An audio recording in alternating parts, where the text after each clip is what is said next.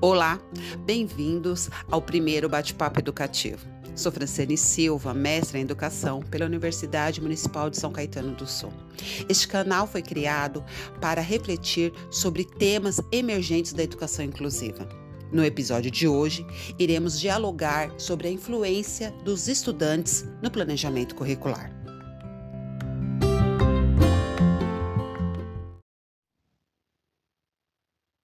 Nosso bate-papo será com duas professoras da rede municipal do Grande ABC Paulista. Mas antes de iniciar a nossa troca de ideias, gostaria que vocês, professoras, se apresentassem aos nossos ouvintes. Conte-nos um pouco sobre vocês.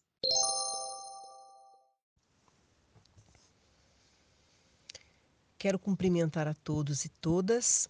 Eu sou a professora Sandra Paula Batistão, eu sou mulher, tenho cabelos curtos e encaracolados, uso óculos e vim para falar um pouco sobre a minha formação e a minha atuação junto à educação.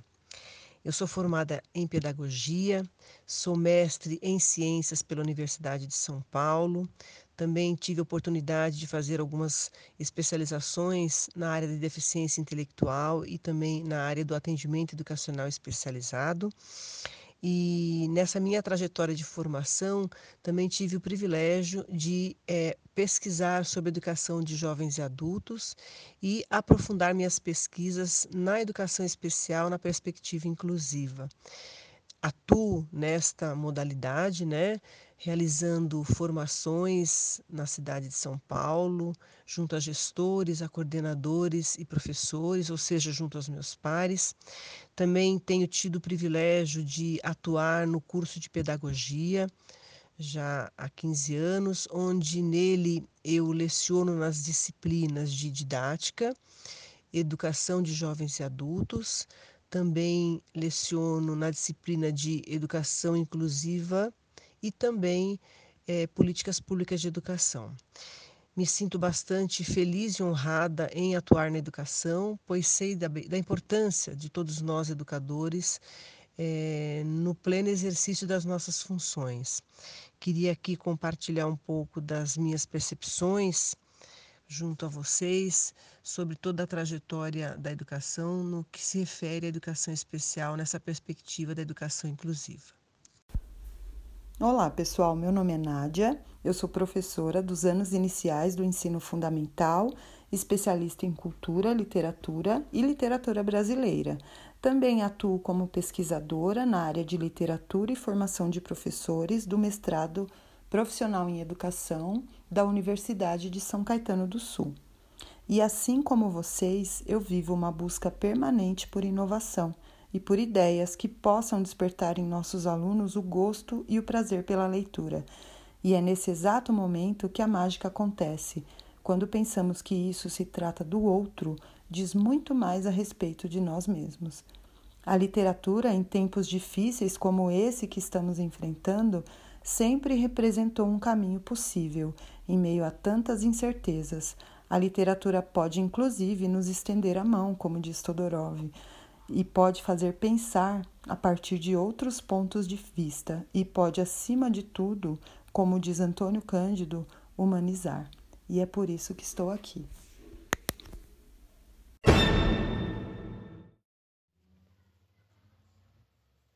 Agora que conhecemos um pouco mais das nossas convidadas e suas experiências, Peço para que nos conte, como educadoras, como são consideradas as diferenças e a variabilidade dos estudantes dentro da escola pública.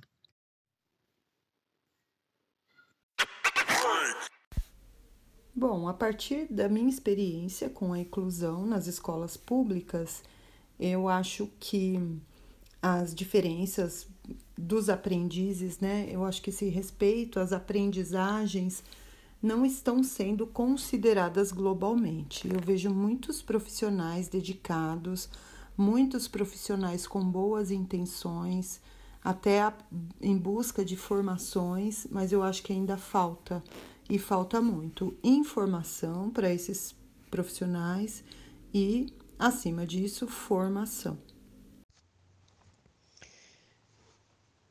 Em se tratando da minha experiência profissional com o processo de inclusão escolar na rede pública, É, eu tenho tido o privilégio de estar atuando já é, há 17 anos junto aos meus pares, é, quando eles têm alunos matriculados com deficiências em sua sala de aula. Então, nesse sentido, é, pensar as diferenças dos aprendizes e a variabilidade no ato de aprender, é, e também pensar é, se os professores e professoras consideram esses processos nos modos, ritmos, diferenças de aprender, é, me faz pensar o quanto nós precisamos considerar o nosso processo de humanização e formação acadêmica. Né? Eu não posso deixar de dizer aqui que quando nós pensamos nos processos de inclusão escolar, nós temos que pensar também no seu contraponto, que são os processos de exclusão ao qual foram submetidas as crianças, jovens e adultos com deficiência ao longo da nossa história, né, ao longo da nossa humanização. Portanto, é, eu não consigo deixar de trazer para essa para esse diálogo nosso é, a necessidade de pensarmos a inclusão e exclusão enquanto uma produção social. Vejam, nós professores e professoras, né, é, estamos atuando, seja na rede pública, é, na, na, municipal ou estadual, estamos diante de salas onde a diversidade humana vem se apresentando a todos nós, e que bom, né? E quando eu coloco essa questão da diversidade humana, nós estamos falando de alunos com e sem deficiência.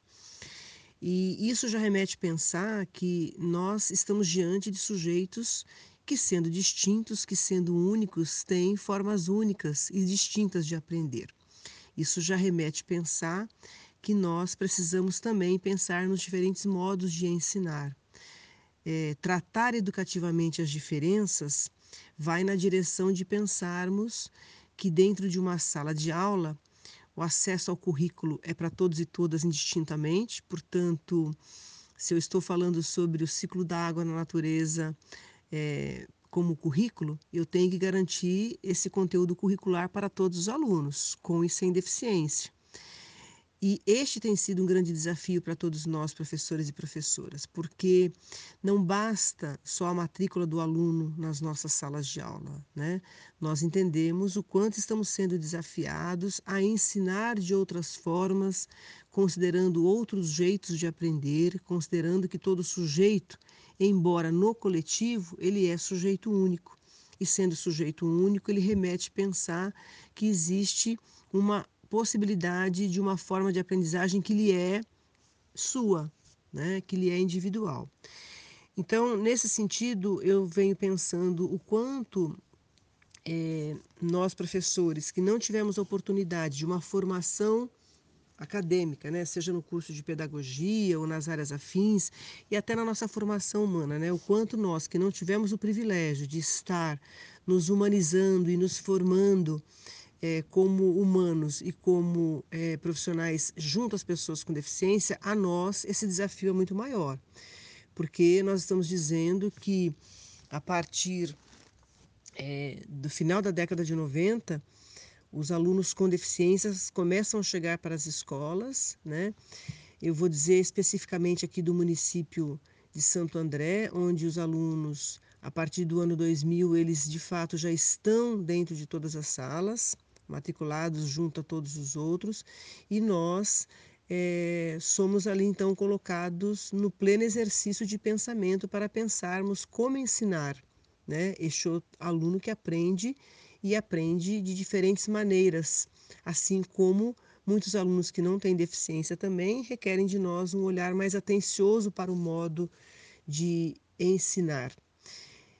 Este é um processo bastante complexo ainda para a grande maioria de nós professores, mas na complexidade desse processo vem a nobreza e a grandiosidade do mesmo, porque nós estamos falando aqui que ensinar, além de ser um ato político, é um ato de exercício intelectual. Portanto, o professor e a professora, nós não somos sujeitos tarefeiros, nós somos sujeitos de pensamento. E sendo sujeitos de pensamento, diante da diversidade humana, nós podemos sim buscar elementos que possam agregar aos nossos modos de ensinar, quando nos damos o direito à dúvida, quando coletivamente vamos expondo aos nossos colegas, aos nossos coordenadores, a necessidade de estarmos, sim, em atividades de estudos, pensando inúmeras formas de aprendizagens.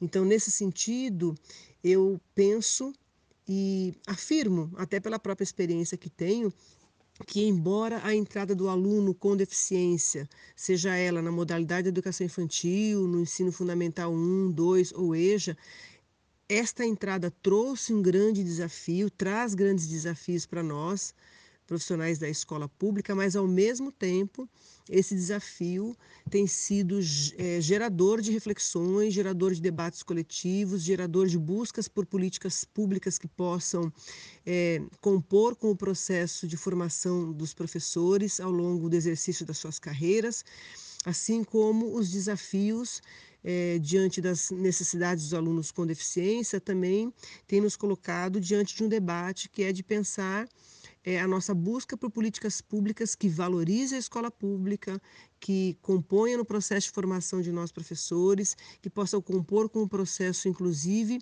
de busca por meios e recursos que possam garantir o direito de aprendizagem dos alunos com e sem deficiência, porque nós estamos falando aqui de alunos é, que estão inseridos num coletivo e que neste eles precisam pertencer, eles precisam ser incluídos.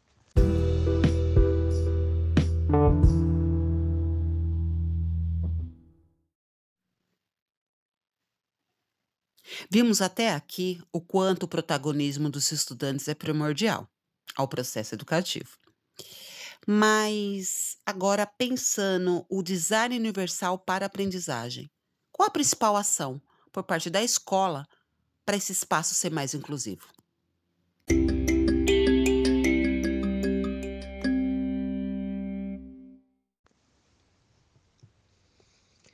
Então, nessa perspectiva de pensarmos os limites e as possibilidades dos alunos com deficiência nesse processo de inclusão escolar, sobretudo os processos de possibilidades desses alunos na atuação junto a seus pares, os seus colegas, nós professores estamos sendo sim é, desafiados a compreender, por exemplo, o desenho universal da aprendizagem como um modelo que é, é que é facilitador, que é incentivador de estratégias pedagógicas que podem sim atender é, ao processo de aprendizagem de todos os alunos, sejam eles com ou sem deficiência. E por que estou falando isso? Eu estou colocando essa perspectiva de pensar a todos, porque nós o tempo todo estamos batendo na tecla de que os alunos com deficiência eles não podem ser ensinados à parte do seu coletivo. Os alunos com deficiência, eles precisam e têm o direito de ser ensinados, ou seja, de participar de atividades junto com os seus colegas, né? E nesse sentido, o desenho universal da aprendizagem, é, como um princípio, ele vem para contemplar a todos e todas, porque nós estamos falando é, de, um, de um procedimento metodológico onde nós vamos pensar nos múltiplos meios de envolvimento de todos os alunos, os com e sem deficiência, onde nós vamos pensar é, nos múltiplos meios de representação, ou seja, o que, que esses alunos aprendem, né? É, e, e, inúmeras maneiras para apresentar os conteúdos curriculares para todos, assim como nós vamos pensar nos múltiplos meios de ação e expressão, ou seja, como é que cada aluno é, ao aprender, ele manifesta os seus saberes, saberes esses que precisam é, se ser interpretado por todos e todas, porque nós sabemos que durante os processos de ensino e de aprendizagem, cada um de nós, né, com as nossas experiências, com as nossas é, vamos dizer, com as nossas capacidades individuais e capacidades coletivas, nós vamos sim nos organizando para representar o conhecimento a partir de inúmeras manifestações, sejam elas manifestações sensoriais, né, em todos os seus, os seus, os seus processos, olfativo, gustativo, é, enfim, tátil, assim como nós é, podemos é, estar pautados por uma representação é, verbal, musical, espacial, corporal, ou seja, é, pensar o desenho universal da aprendizagem, ele faz pensar não numa adaptação específica para um aluno em um determinado momento da atividade, mas o desenho universal da aprendizagem, ele vai sim propor a nós pensarmos formas diferenciadas né, de ensinar, ou seja, de apresentar o currículo, porque o currículo é para todos e todas indistintamente, e nesse sentido, é, não se cria estratégia de adaptação, mas se cria estratégia pedagógica aonde todos e todas vão ser contemplados no acesso ao currículo educacional que é para todos e todas indistintamente. Então, é, nessa perspectiva, eu entendo que, de maneira assim freiriana, né, é, pensar os currículos e os resultados é um movimento sempre de ação e de reflexão, né, onde o professor e a professora, junto com seus pares, vai pensar sempre na importância da interação do processo educacional, seja uma interação deste adulto, que é o professor, com seus pares, assim como a interação das crianças, jovens e adultos também com seus pares. Então, nesse sentido, eu não tenho nenhuma dúvida que nós, professores e professoras das redes públicas de ensino, estamos tendo o privilégio e o desafio de ensinar numa outra perspectiva, porque mais uma vez eu vou colocar aqui, nós somos sujeitos de pensamento, de intelectualidade e de exercício de coletividade. E nesse sentido, nós estamos sim avançando nos processos de ensino e também nos nossos processos de aprendizagem é, enquanto professores e professoras. E a entrada dos alunos com deficiência tem contribuído é, de maneira grandiosa, porque nós estamos nos desafiando é, individual e coletivamente para atender ao direito de todos e todas à aprendizagem. E a pergunta mais difícil, né? Porque apontar soluções talvez seja um dos maiores desafios para a educação, né? Mas eu acredito que para a escola se tornar um espaço mais inclusivo, primeiro precis, precisamos de profissionais mais inclusivos, né? De profissionais que tenham esse olhar e tenham é, capacidade de intervir nesses espaços, mesmo que esses espaços ainda sejam retrógrados, né? Então a escola é uma instituição ultrapassada pelo próprio ponto de vista arquitetônico, né? Começamos daí. Eu tento muitas vezes explorar os espaços de sala de aula, é, melhorar a disposição das carteiras, é, procurar por tecnologias, novas tecnologias, materiais, metodologias, tudo que possa ser mais adequado para esse momento que estamos vivendo também, né? Apesar de não estarmos na escola, mas é muito é tudo muito sutil. Então, devemos nos atentar, por exemplo, né, à disposição das carteiras enfileiradas. Quando nós fazemos uma chamada em vídeo e mantemos os alunos enfileirados nessa chamada, será que nós não estamos mantendo essa mesma constituição né, da escola? Então, eu acho que devemos pensar em todas essas questões, né? É aquela história do Dom Quixote e o moinho de vento. O moinho de vento está aí. Então, temos que lutar o tempo inteiro.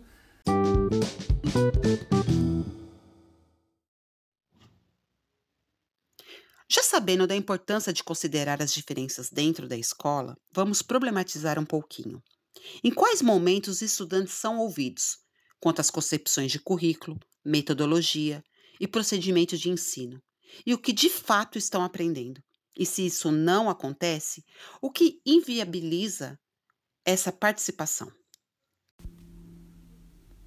Bom, em relação aos, aos estudantes, né, a escuta desses estudantes é uma questão de postura de cada profissional, né? Então, é, eu posso falar por mim, pelas minhas intervenções, o que eu procuro exercitar. E eu acho que essa palavra exercitar, é, ela é bastante importante, porque é um exercício mesmo, é um exercício da escuta atenciosa. E por isso eu preciso estar atenta, eu preciso ter esse olhar em relação aos meus alunos, né? Atenta aos sinais que os meus alunos demonstram, né? Muitas vezes eles pedem sem falar, né? Quando eles solicitam, quando eles falam, fica muito mais fácil, né? Mas quando eles não pedem, essa escuta precisa estar for fortalecida. Então, eu preciso estar atenta. Muitas vezes a comunicação não é verbal. Então, para colocar em exemplos, é, existem alunos que clamam por atenção. Né? Eu tive um aluno no início deste ano mesmo, antes da pandemia, que mostrou claramente para mim o que ele precisava, né? As atividades que eram próprias para ele, o que ele mais gostava, o que ele não gostava, ele descartava. Então ele, ele estava ali na minha frente selecionando o que, o que era adequado ou não para ele. Ele mostrou. E eu demorei um tempo para perceber, porque quando você está envolvida dentro, envolvida emocionalmente, é uma aprendizagem, né? Então, é, levou um tempo, né? Porém, eu percebi, né? Teve esse tempo para perceber e para fazer esse replanejamento, né? E para sentar e conversar com esse aluno também, né? Claro. Mas eu, eu acredito que através desses sinais eles já dizem muito para nós, né? Então, quando eu passei a considerar essas especificidades de cada um, eu compreendi muito desse processo. É, tem outros exemplos também, né? Que eu posso falar das atividades remotas, né? Estamos em período remoto, atividades à distância. Então, eu fiz uma programação de leitura com eles. Na primeira aula, algumas alunas, é, dentro dessa, dessa programação, né? Que foi, foi uma aula ao vivo, as alunas me solicitaram que eu trouxesse aula de desenho.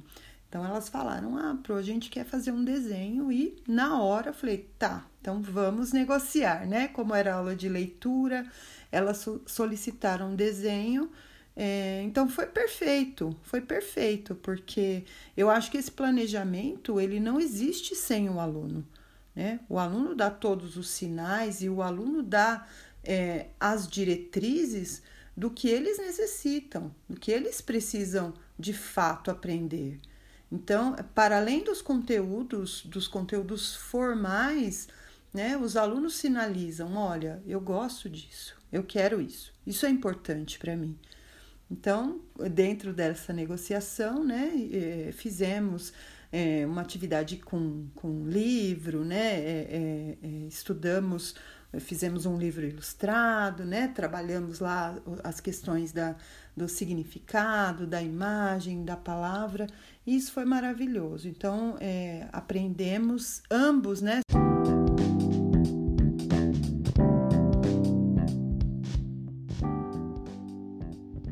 Queremos agradecer a participação e a contribuição das professoras. Foi uma honra tê-las aqui e salientar a todos os nossos ouvintes que esse diálogo não se encerra aqui. Fica o convite para constantes questionamentos e reflexões, pois é exatamente esse processo que nos forma de uma maneira permanente.